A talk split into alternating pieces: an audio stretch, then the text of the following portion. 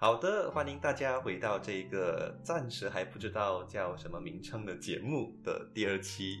在现场呢，依然有浩杰，就是我大学时期的好友，来采访我这个节目主持人。没错，还是我，我今天还是大家的主播的主播。我们这一期还是会谈蝙蝠，对不对？对，这里可能先补充一下，就是蝙蝠的读音其实是蝙蝠，哦，不是蝙蝠。OK，所以如果我们上一期节目发音有一些不准确或者时对时错的话，那请大家多多原谅。好，这一期我们就变成字正腔圆的 podcast，继续聊蝙蝠，因为蝙蝠。OK，我们继续聊蝙蝠，因为上个星期上一期，嗯，不用说他是因为这个学士的论文研究认识了蝙蝠，嗯，我们可能继续从那一次的经历嗯谈下去，好不好？你上次说你是到山洞里面住吗？不是，不是，我那时候研究的地方是玲珑谷冷宫，嗯，所以它其实是在森林里面的洞穴石灰岩的一些构造。那我们其实是在森林里面的部分搭一个小帐篷，铺一个草席，然后我们就在洞穴的各个入口去设置我们的网、我们的陷阱，然后我们就在草席那边等，等着蝙蝠落网，然后我们再去做进一步的研究。所以我们是没有在山洞里面过夜的。好，讲一讲那个怎么捕蝙蝠啊？就是怎么让蝙蝠落网呢？一般来说，我们要捕捉蝙蝠的话，我们有两种类型的陷阱。一个叫 Miss net，一个叫 hub trap。Mist net 那个 mist 其实有点像我们的那个雾雾气那个 mist，它其实看起来就像是一般打羽毛球之间的那个网，网就是我手的触感它更柔软，然后它的洞孔会比较小一些，就是防止这个蝙蝠受到伤害啦。嗯，对。然后 harp trap 呢，harp 其实是那个竖琴那个乐器，trap 是陷阱，它比较像是由四排。很松散的绑在一起的呃那个鱼线形成了一个架子。那为什么我们会有两种不同的陷阱呢？因为这两种陷阱各有千秋，各有优缺点。Miss Net 呢，它好处是它很轻，你只要有一张那个网，然后你可以自己去购买那种拖把那种棍子，你可以架要要多长要多高，你都可以自己决定，然后也比较方便携带。然后另外一个好处就是它。对于捕捉那些素食蝙蝠，就是吃花蜜或者吃水果的蝙蝠呢，效果很好。这些很依靠眼睛去辨别方向、去找道路的这些蝙蝠来说呢，其实是很容易撞上去的。而 hub trap 它就相反，hub trap 呢它很沉重，它其实是四个铁架子，带进带出的时候是很重的一件事情。但是它对于呃，那些眼睛视力比较好的蝙蝠来说，就太显眼了。嗯嗯，所以呃，而且它很重，所以它不能架得很高，会失去平衡。所以我们更多的是用它来抓吃昆虫的蝙蝠，因为它是用超音波来呃，就是定位的。嗯，所以当那四个铁架子的鱼线其实是很呃彼此之间有一定的距离的话，那其实呃用超音波的话，其实它反弹的不会很多。所以更容易有这些食虫蝙蝠撞上去，然后就被困在几张那个铁架子之间哦，就落到它底下的那个套，就是有一个地方，就是让它落下去之后，啊，可以躲在那边休息一下。好，那我们都知道蝙蝠是大部分是晚上才出来，嗯，所以你们那时候会要到半夜吗？所以呢，我们人类啊，哎呀。这个要研究蝙蝠的话，我们就必须改变我们的生活作息。呃，我们一般呢会在傍晚太阳还没有下山之前就先进去，把所有这些器材、所有陷阱、所有帐篷、草席全部带进去，然后在太阳落山之前尽可能把它们架好，放在一边等着。等到太阳真的差不多时间，可能六点、七点的时候，我们再把那些网打开，然后就等蝙蝠落网。通常要等到几点？蝙蝠，它们通常活跃的时间是在呃，就是 dawn and dusk，dusk and dawn，就是清晨和傍晚的黄昏的时分。所以根据我们研究的目的性的不同，有时候我们可能只需要从太阳落山待到半夜就可以回去了。那有时候呢，我们可能其实需要待到第二天太阳日出的，我们都还没有回去。为什么要那么久？那因为呃，我们抓蝙蝠其实就是当它落网之后，我们会用不同的套我们的 pouch，嗯，去把它们分开，然后我们就要呃收集我们的数据，嗯，就呃身宽体重，然后大小物种各种各样的数据，这些是需要花时间的。如果碰到蝙蝠的那个捕捉数量很高的时候，因为蝙蝠它其实有一些是有季节性的，嗯，活动的。我们在需要一只一只的去拿这些数据的时候，哪怕可能我们已经到了接近日出的时间，我们已经把那些陷阱收起来了，我们还是会有很多的蝙蝠需要等着我们去收集它的数据，所以弄到来是有可能日出了，我们再走出去才回去宿舍，就是从晚上一直到白天，是有有过这样的经历的。所以你当时候的工作也是呃，就是帮蝙蝠量身高体重。嗯，对对。还还有别的什么工作？其实那时候因为我主要是研究蝙蝠的饮食，所以啊，所以要研究它的大便。对，所以刚才有提到我们会把每一只蝙蝠分开，用一个套子一个 pouch 对啊收在里面嘛。所以基本上收了一两个小时之后。他们觉得舒服的话，他们也会开始想要大便。OK，尤其是在半夜开始才抓到的蝙蝠，基本上都已经吃了一些东西了。嗯，所以那一些蝙蝠更容易有粪便给我去收集，然后我就从那里每一只蝙蝠我就挑一定的数量，五颗粪便带回实验室里面去看它里面的成分是什么，它有哪些昆虫的碎片。所以从傍晚开始捕它。然后你还要等几个小时让它大便，然后再去研究它的大便里面有什么样的昆虫之类的。对，所以当时以我的题目来说，我是需要结合在户外的 sampling 和在实验室里面的研究的。那我其他的同队的队友，他们的题目是蝙蝠的多样性，还有山洞的构造之间有没有什么可能些关联之类的。他们想知道山洞的深度或者高度。会不会影响住在里面的蝙蝠的种类？所以他们那时候基本上就是完全是待在户外的，而且他们需要真的是进到山洞里面。然后我们那时候有有一个很好玩的一个一件事情，就是我们要绘画出来那个山洞的剖面图。所以我们就每走几步，我们就会聊哦，这个山洞有多高、有多宽，然后再走两三步，多高、多宽、多高、多宽，这样子我们才有足够的数据去把那个山洞的剖面。画出来，所以除了蝙蝠以外，连它的这个栖息地的也会是我们周遭也要去详细的记录起来。对，就是根据研究的不同啊。现在回想起那时候的这个经历啊，嗯，你会用什么字来形容？就就是我的意思是说，你现在还会觉得当时候的经历是很痛苦的，还是你觉得哦蛮刺激的？身为一个就是一个。大学生来讲有这样子的体验，其实那时候我觉得蛮蛮有趣的，有趣，因为我一开始其实没有想象过，没有想象过我会去研做蝙蝠的研究。对，那时候所有东西对来说都很新奇，为什么有不同的陷阱？为什么我们需要在山洞外面要等蝙蝠？然后第一次真的近距离的看不同的蝙蝠，它的脸部的构造不一样。然后它是这么的小，我一直以为蝙蝠其实会更大，所以那时候其实有很多的感想。那一段时间我也在社交媒体也比较活跃，因为觉得真的有很多故事可以分享，是大家不知道的。但是现在你叫我继续去做蝙蝠的研究，其实你看我现在工作跟蝙蝠没有关系，你就大概知道我没有想要继续。为什么？主要的原，因为我需要睡觉。OK。不是蝙蝠不重要，其实，在阅读了大量的文献之后，还有其他的研究报告之后，其实国内的蝙蝠还有很多很多东西可以研究，甚至是就就像欧洲国家还是邻近的泰国，他们已经做了很多研究了。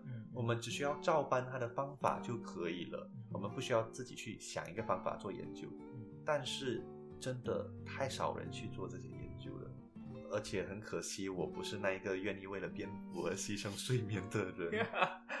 我我我打岔一下，你从完全不知道呃怎么去捕蝙蝠，一直到你需要到这个去山洞里面去捕蝙，这中间的时间你用了多久的时间去学习？其实那时候刚好是我们的学期的 sem break 假期嘛，我的 supervisor 就丢了一本好厚的 书给我，叫我去读。然后里面当然就有一些蝙蝠的介绍，还有不同蝙蝠的研究的一些报告。就几个星期吧，就开始发现，哎，其实。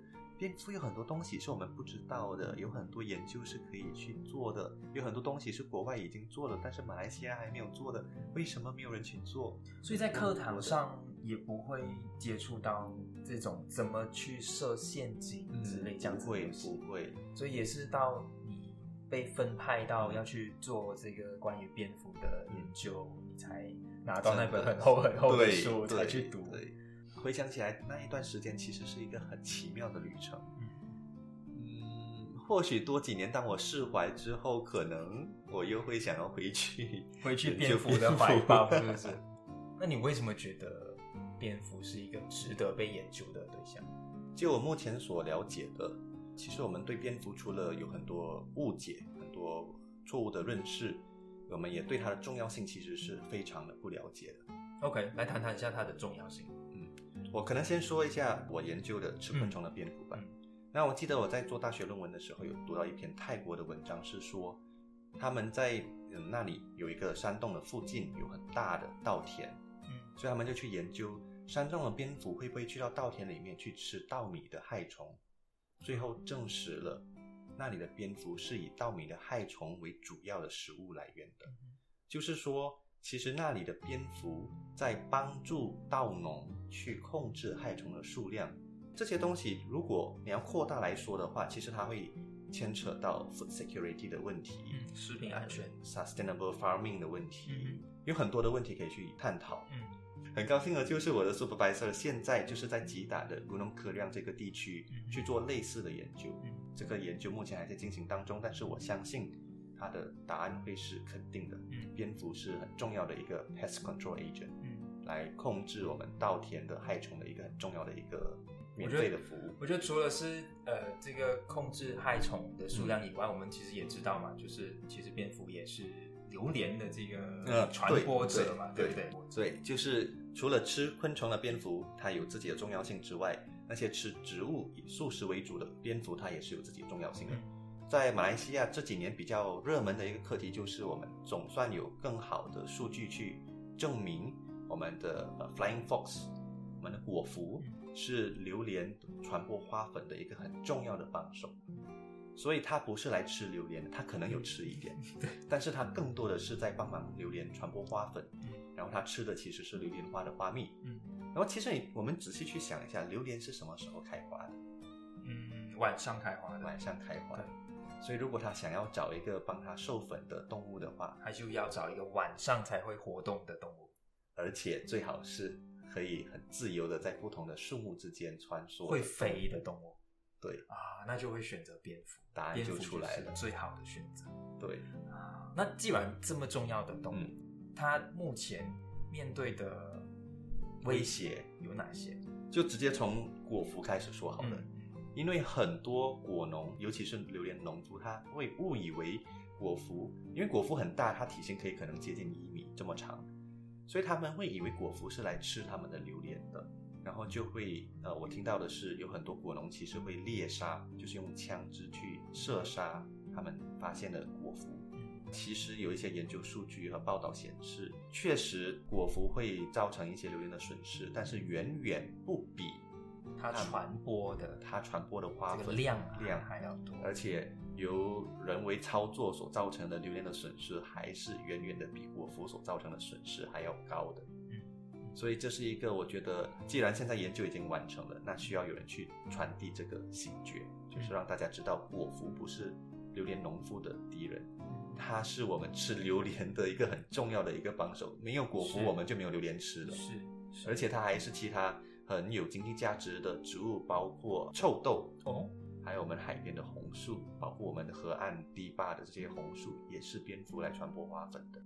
吃昆虫的蝙蝠这个部分，目前更多的只是一个国外的数据，在国内其实还没有更多的研究，哪怕我们知道结果基本上是一样的，但是这个是我们还缺乏数据，然后也需要更多的人去推广醒觉和保护的这个部分。嗯，还有另外一点就是新冠肺炎，对，让大家都对蝙蝠有很深很深的误解。OK，所以到底新冠肺炎是不是因为蝙蝠没有人知道。OK，当然，所有的野生动物身上都会有不同的病菌，有不同的寄生虫。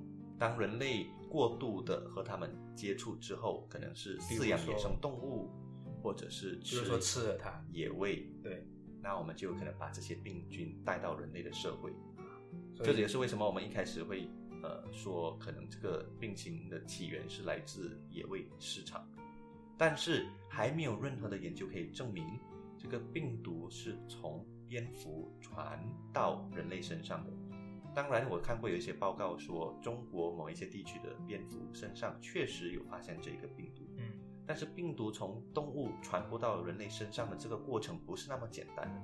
有一些病毒或者寄生虫需要有一个中间的宿主，嗯嗯，来完成这个过程。嗯，所以其实有很多东西是不确定。之前说的蝙蝠啦、穿山甲啦什么啦，其实很更多是一个谣言，或者是还没有被证实，也可能永远不会被证实的一个传闻。归根究底，就是人类本来就不应该去吃蝙蝠、穿山甲这一些野生动物。没错，而且我们也不应该过度的开发大自然和它们之间没有一个安全的距离。